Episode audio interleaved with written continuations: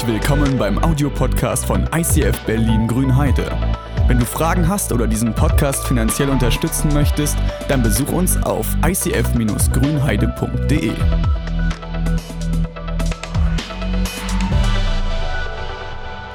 Habt ihr, so, habt ihr zu Hause so Zettel? Also jeder, hat, jeder, der verliebt ist, hat zu Hause eine Box, glaube ich. Ne? Eine Box oder einen Briefumschlag, so mit so einem rosa Schleifchen drumherum. Ich habe hier auch welche, pass mal auf. So, also das sind so Zettelchen. Ja? Dieser Zettel sieht ein bisschen zerknüllt aus. Das liegt daran, dass der immer zerknüllt wurde. Äh, das ist ein Zettel.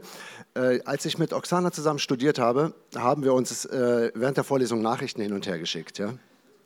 Und das ist eine von denen hier. Ne? Und wenn man den aufmacht, dann stehen hier so Sachen drin wie, passt mal auf, ich lese euch das. Nein, nein, nein, ich lese euch das nicht vor. Nein, komm, sei mutig. Oder den hier. Äh, nein, ich lasse das auch. Okay.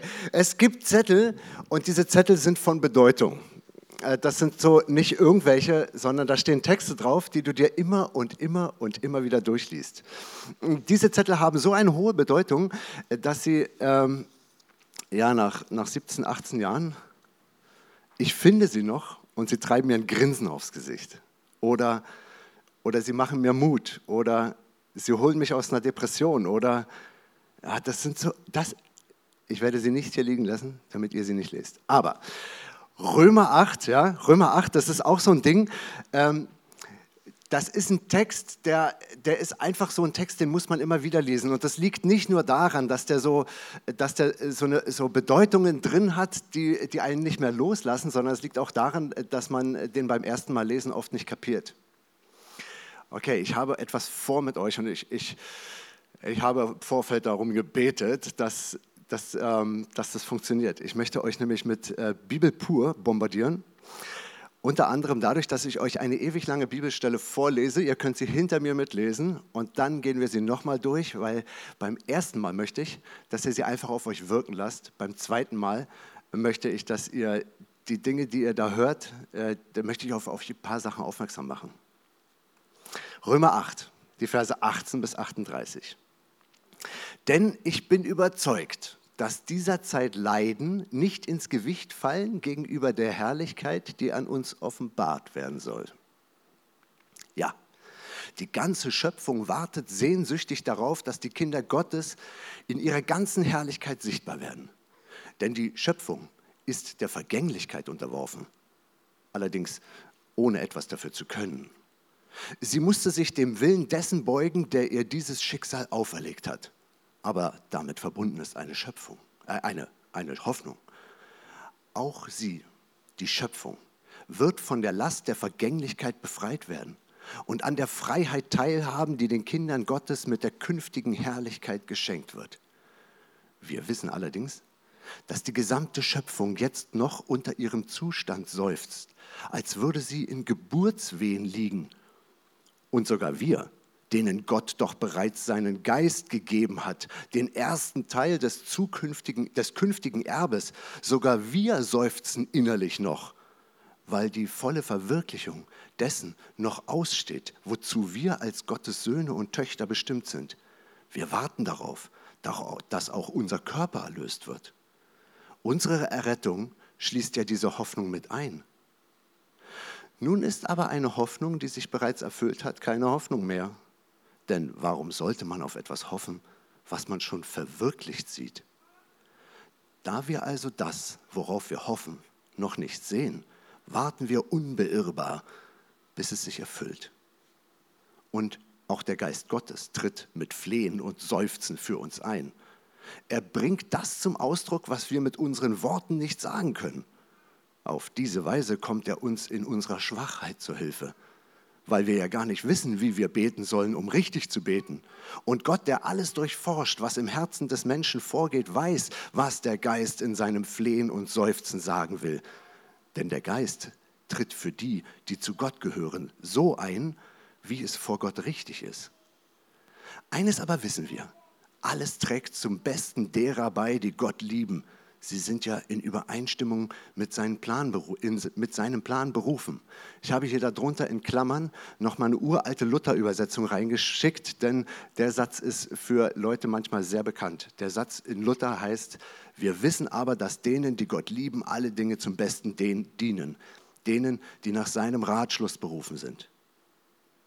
Schon vor aller Zeit hat Gott die Entscheidung getroffen, dass sie ihm, dass sie ihm gehören sollen. Darum hat er auch von Anfang an vorgesehen, dass ihr ganzes Wesen so umgestaltet wird, dass sie seinem Sohn gleich sind. Er ist das Bild, dem sie ähnlich werden sollen, denn er soll der Erstgeborene unter vielen Brüdern sein. Und weil Gott sie für dieses Ziel bestimmt hat, hat er sie auch berufen. Und weil er sie berufen hat, hat er sie auch für gerecht erklärt. Und weil er sie für gerecht erklärt hat, hat er ihnen auch Anteil an seiner Herrlichkeit gegeben. Punkt, Punkt, Punkt. Ich habe eine Auslassung drin.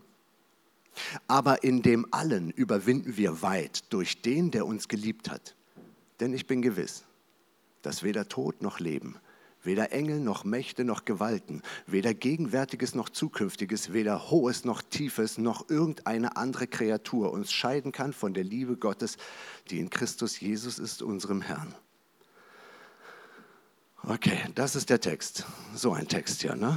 Man muss ihn zehnmal lesen. Fangen wir von neuem an. Denn ich bin überzeugt, dass dieser Zeit Leiden nicht ins Gewicht fallen gegenüber der Herrlichkeit, die an uns offenbart werden soll. Damit fängt der Text an. Denn ich bin überzeugt, dass dieser Zeit Leiden nicht ins Gewicht fallen. Weißt du, du hast hier so eine Waage. Und ähm, ich glaube, dass dieser Zeit Leiden, dass jeder, der diesen Satz hört, sich bestimmte Vorstellungen dazu machen kann. Dieser Zeit Leiden. Was ist dein Leid? Füg es ein. Dein Leid ist vielleicht, du hast da nie einen Vater besessen.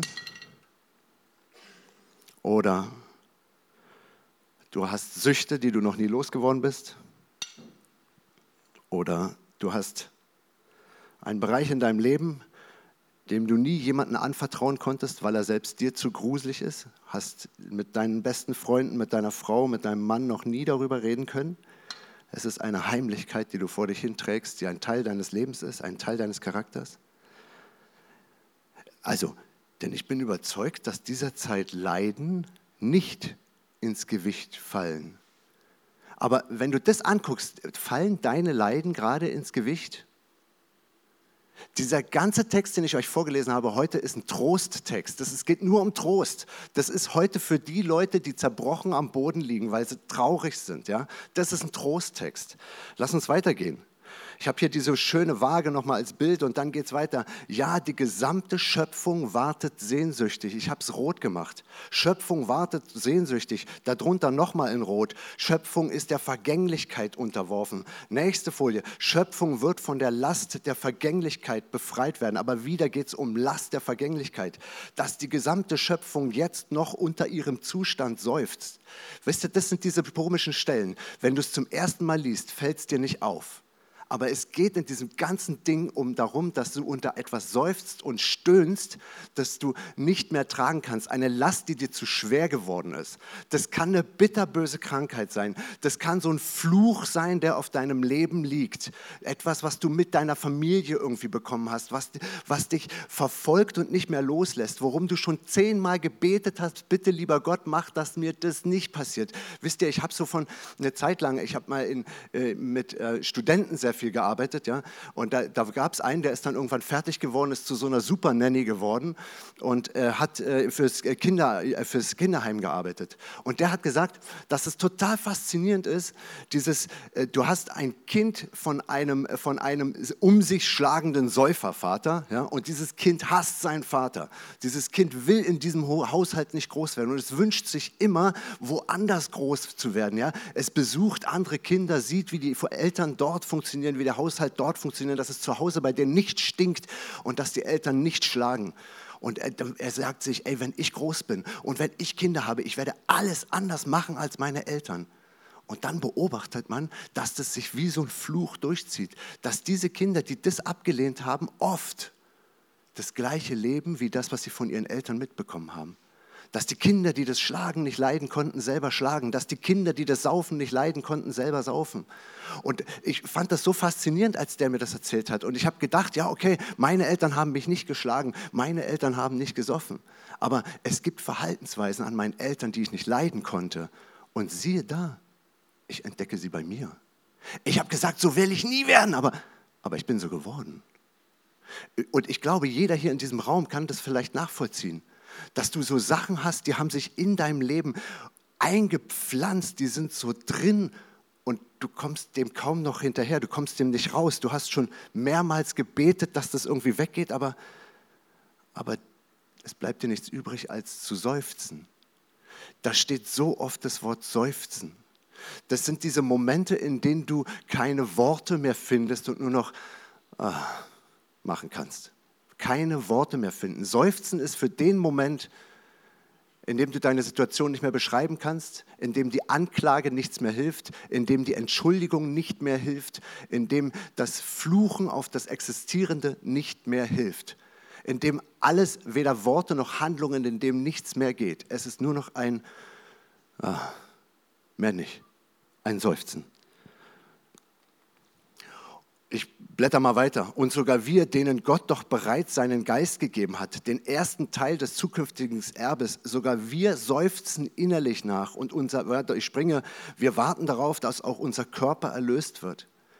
Wisst ihr, da, ich, ich rede hier von Sachen, ne, da kann man sagen, ja, das passiert ja überall, aber wir Christen, wir sind ja ganz viel besser oder sowas. Ne? Nee, eben nicht, überhaupt nicht. Wir sitzen hier und haben die gleichen Probleme, egal ob du jetzt Christ bist, ob du, ob du, ein, ob du, ein, ob du an Mohammed glaubst oder ob du ein Buddhist bist oder wer auch oder gar keiner. Ja? Es spielt überhaupt keine Rolle. Alle kennen das, alle sehen, seufzen danach und alle merken, dieser Körper, der muss doch, irgendwie muss es doch Erlösung geben. Und unsere Errettung schließt ja diese Hoffnung mit ein. Ich überspringe das, weil nichts Rotes da ist. Ne? Wir werden also das, worauf wir hoffen, noch nicht sehen. Wir warten unbeirrbar, bis es sich erfüllt. Und auch der Geist Gottes tritt mit Flehen und Seufzen für uns ein. Er bringt das zum Ausdruck. Ja, schon wieder. Ne? Der Flehen, Seufzen. Ich überspringe eine weitere. Und dann kommt dieser eine schlagende Satz. Eines aber wissen wir alles trägt zum Besten derer bei, die Gott lieben. Das ist das, wo drunter nochmal Luther steht. Ne? Wir wissen aber, dass denen, die Gott lieben, alle Dinge zum Besten dienen. Ey, was würde denn so ein Bibeltext machen, wenn der einfach nur ein Problem aufwirft, ohne eine Lösung zu haben? Also wenn du so einen Text liest, der nur Probleme auflöst, das macht depressiv, äh, das, da kannst du auch sagen, ja, da, da brauche ich den Text gar nicht lesen, da, da, da erzähle ich, was ich selber lebe. Wenn du keine Problemlösung hast, dann ist das halt Mist. Ne? Und der schreibt hier, wir wissen aber, dass denen, die Gott lieben, alle Dinge zum Besten dienen. Das ist eine Frechheit. Ich erlebe das als eine Frechheit. Denn stell dir mal vor, dein Leben ist gerade zur Hölle geworden und irgendeiner kommt an, klopft dir auf die Schulter und sagt, alles wird dir zum Besten dienen. Ne? So mit so, einem heiligen, mit so einem heiligen Grinsen noch alles wird dir zum Besten dienen. Und du sagst, ey, mein Kind ist gerade gestorben, nichts ist hier gut. Alles wird dir zum Besten gehen. Ey, meine Frau ist fremdgegangen, ich bin ja kaputt, meine Ehe geht kaputt. Alles wird dir zum Besten dienen. Ey, mein Kind ist krank und ich kann das nicht mehr heilen, es gibt keine Methoden mehr dafür, ich muss damit leben. Alles wird dir zum Besten dienen. Ey, das ist Spott, oder? Das ist doch, also ich kann Leute verstehen, die in bestimmten Momenten ihre Bibel nehmen und die einmal quer durch den Raum pfeffern und sagen, den, den Mist, den tue ich mir nicht mehr an. Ich lasse mich doch nicht von irgendeinem so uralten Buch, 2000 Jahre alt, von dem lasse ich mich doch nicht so verhöhnen. Oder wenn man gleich am Anfang sieht, ne, dieser Zeit leiden, fallen nicht ins Gewicht dieser Zeit leiden, fallen nicht ins Gesicht, angesichts der Herrlichkeit, die an den Kindern Gottes offenbar werden soll. Ne? Das fällt nicht ins Gewicht, steht da. So hat der Text begonnen. Fällt nicht ins Gewicht, egal ob du heute deine Ehe gestritten hast, fällt nicht ins Gewicht, egal ob du deinen Schulabschluss versaut hast, fällt nicht ins Gewicht, im Gegensatz zu der Heiligkeit, die noch kommt. Ja? Das, ist so eine, das ist so eine Jenseitsvertröstung. Ja, jetzt ist Mist, aber wart mal ab, im Himmel, da ist toll. Weißt du, wenn ich gerade richtig leide und da kommt irgend so ein unerfahrener, kleiner, junger, sorry Kinder, kommt ein Teenie an und sagt solch einen Satz zu mir. Ja, jetzt denke ich, Alter, was hast denn du schon in deinem Leben erlebt, dass du mir sowas sagen kannst? Das heißt, jemand, der sowas sagt, muss sich qualifizieren für solch einen Satz. Diesen Satz darf nicht jeder sagen. Das darf nicht jeder sagen. Ich gucke mal in die Biografie rein. Wer, wer sagt, dass das Leiden nicht ins Gewicht fällt? Wer sagt, dass uns alles zum Besten dient. Denn sowas darf nur jemand sagen, der bereits selber durch die Hölle gegangen ist.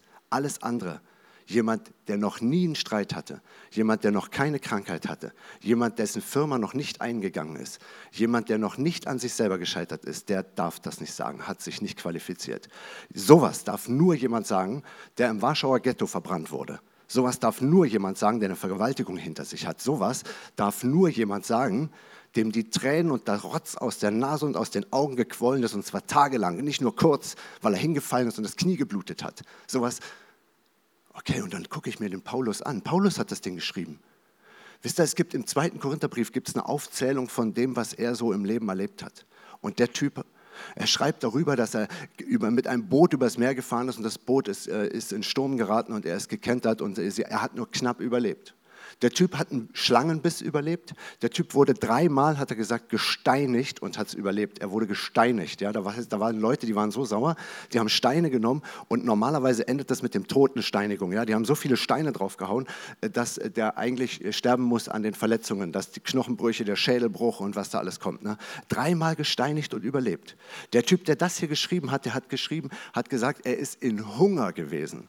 Hunger und Durst. Er hatte nichts zu essen und er schreibt sogar nackend. Man hat ihn mal nackend durch die Gegend laufen lassen, ohne Kleidung. Ihr wisst, was das bedeutet, ne? so eine Scham. Lauf mal nackend hier äh, nach Erkner ins Kaufland. Was, du kommst nicht weit, die werden dich rausschmeißen, ja? oder sie werden dich auslachen. Also nackend. Also der Typ, der das, der das geschrieben hat, der ist qualifiziert. Er darf das schreiben. Aber wie kommt er darauf? Wie kommt jemand, der sowas erlebt hat, darauf, sowas zu schreiben? Schon vor aller Zeit hat Gott die Entscheidung getroffen, dass sie ihm gehören sollen, die Menschen. Darum hat er auch von Anfang an vorgesehen, dass ihr ganzes Wesen so umgestaltet wird, dass sie seinem Sohn gleich sind. Er ist das Bild, dem sie ähnlich werden sollen. Wisst ihr, das ist die Antwort. Das ist die Antwort. Ich glaube, dass viele von Gott erwarten, Gott, ich habe meine Bausteine in meinem Leben. Das ist meine Krankheit. Das ist meine Ehescheidung. Das ist meine Kindheit. Das hier ist mein Kredit, den ich nicht bezahlen kann. Das hier ist mein, meine Tochter oder mein Sohn, der mich verlassen hat und ich habe keine Beziehung mehr zu ihm. Das hier ist mein Versagen gegenüber meiner Familie. Und jetzt sagt, jetzt sagt der Paulus, dass das nicht ins Gewicht wage, ne? fällt nicht ins Gewicht gegenüber der Herrlichkeit, die an uns offenbar werden soll. Leeres Gefäß fällt nicht ins Gewicht. Und wisst ihr was, der begründet das mit seinem Sohn. Gott und sein Sohn ist auch so eine komische Story. Ne? Das ist so ein, so ein Bild in der Bibel, das wird immer wieder verwendet. Es geht eigentlich um Jesus. Der wird als Gottes Sohn bezeichnet. Sagt, ey, also fällt nicht ins Gewicht ich muss das mal tauschen hier, weißt du? Ich nehme das mal, weil mir das zu wackelig ist. Fällt nicht ins Gewicht. So, das wackelt nicht. Warum fällt denn das nicht ins Gewicht? Wie kann denn das gehen? Nur weil, weil Gottes Herrlichkeit so groß ist, fällt das nicht ins Gewicht? Hast du das schon mal gemerkt in deinem Leben? Dass in dem Moment, in dem das Leid über dich regnet, dass du sagen kannst, oh, Gottes Herrlichkeit ist so groß, das fällt nicht ins Gewicht? Und hat dich das schon mal so getröstet? Hat dich das schon mal getröstet? Ich glaube, ich glaube, es gibt so Versuche. Ja, hat schon mal getröstet.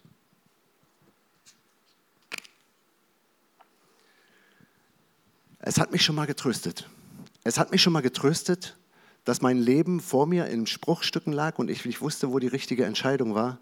Und ich bin zum Abendmahl gegangen und habe festgestellt, ey, wisst ihr was? Dieses komische Zeug, was ich im Abendmahl, dieses, diesen Wein, ne, wovon die Leute sagen, Christi Blut für dich vergossen. Ich merke, das ist, das ist tatsächlich eine Herrlichkeit. Wisst ihr was? Manche Leute machen Werbung mit einem Gott, der dich von deinem Leid befreit. Und ich mache Werbung mit einem Gott, der mit dir zusammen ins Leid geht. Dieser Gott, der dich nicht loslässt in dem Moment, wo du dich loslassen möchtest. Der Gott, der in dem Moment, in dem du dich schämst, schämt der sich nicht, sondern er schenkt dir voll ein.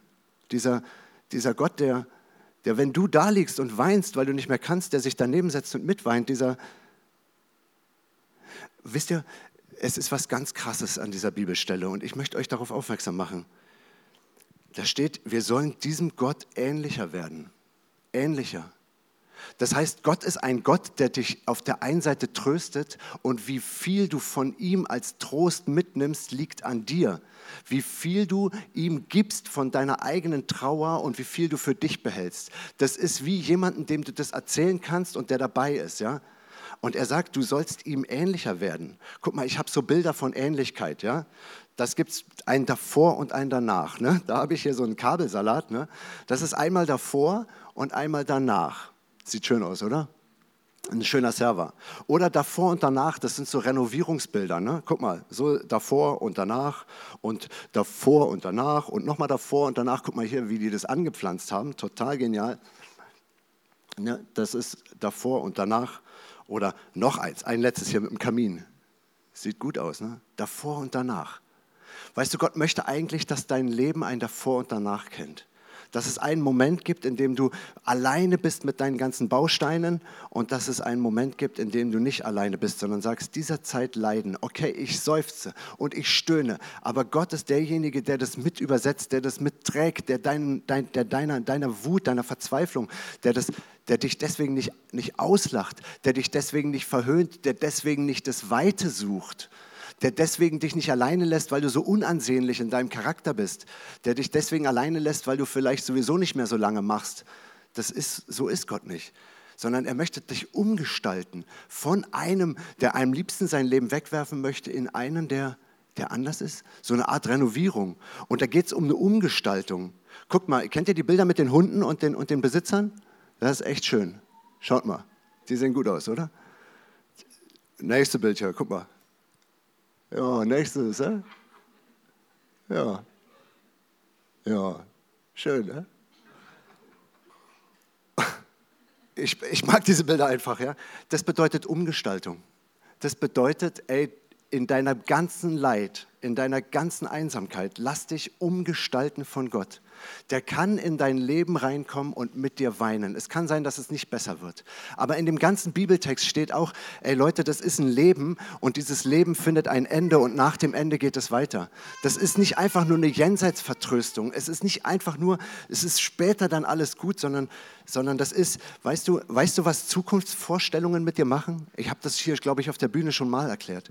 Zukunftsvorstellungen.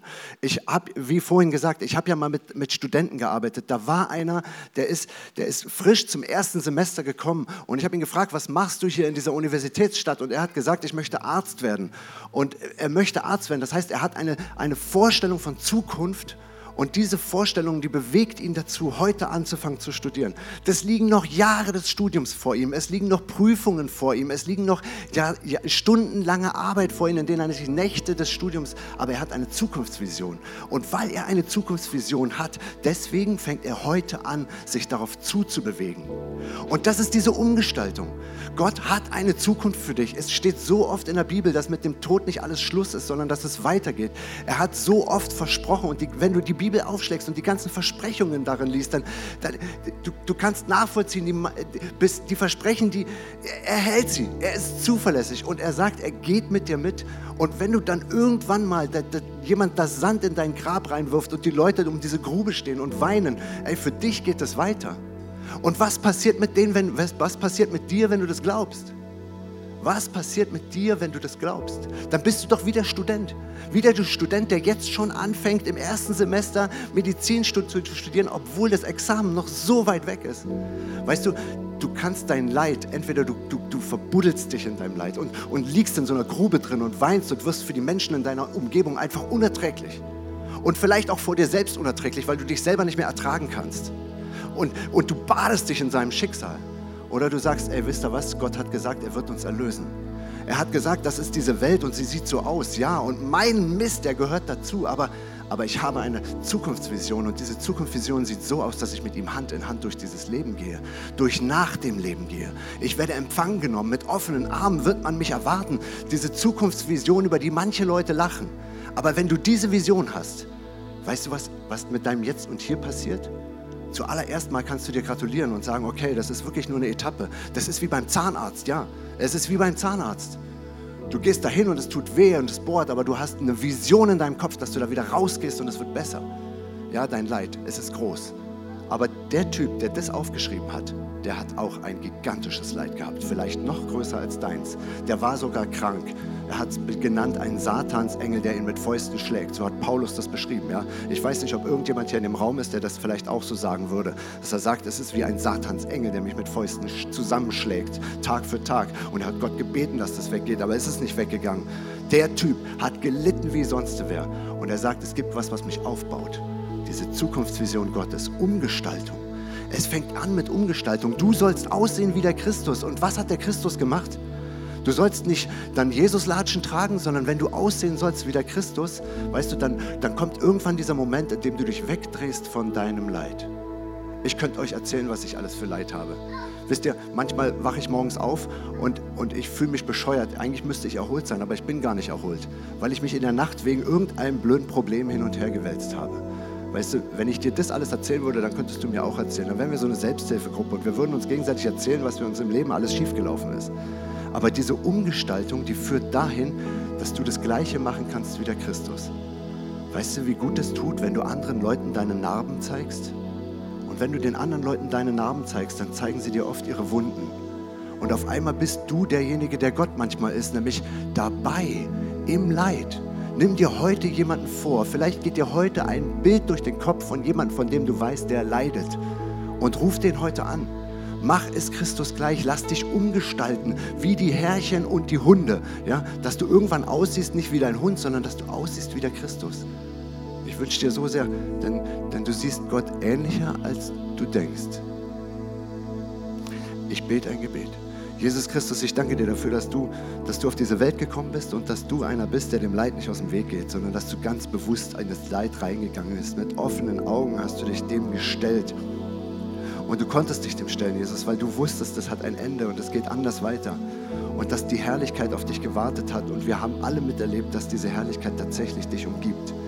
Und jetzt bitten wir dich, dass du in unsere, in unsere Situation hineinkommst mit deiner Herrlichkeit, dass du uns ein Lächeln aufs Gesicht schreibst, und zwar ein Lächeln, was wir trotzdem haben. Oder ein Lächeln, was wir gerade deswegen auf den Kopf setzen, weil, weil wir mit dir zusammen diesem Leid entgegen grinsen können. Und zwar nicht aus Hohn, sondern aus Überzeugung, weil wir wissen, es geht mit dir weiter. Ich bitte dich um jeden hier in diesem Raum, der gerade heute Morgen aufgestanden ist und nicht mehr wusste, wohin mit sich selbst ich bitte dich, dass du ihm heute einen Moment des Friedens gibst, einen Moment der Glückseligkeit und einen Moment der Erholung. Dass die Menschen, die heute hier drin sitzen und, und vielleicht gestern noch Tränen vergossen haben, weil irgendwas in ihrem Leben schiefläuft, dass sie heute diesen Raum verlassen und rausgehen und sagen, ich habe einen Moment gehabt, in dem ging es mir besser. Jesus, bitte fülle diesen Raum und schenke jedem, der hier ist, ein Stück deiner Liebe. Amen.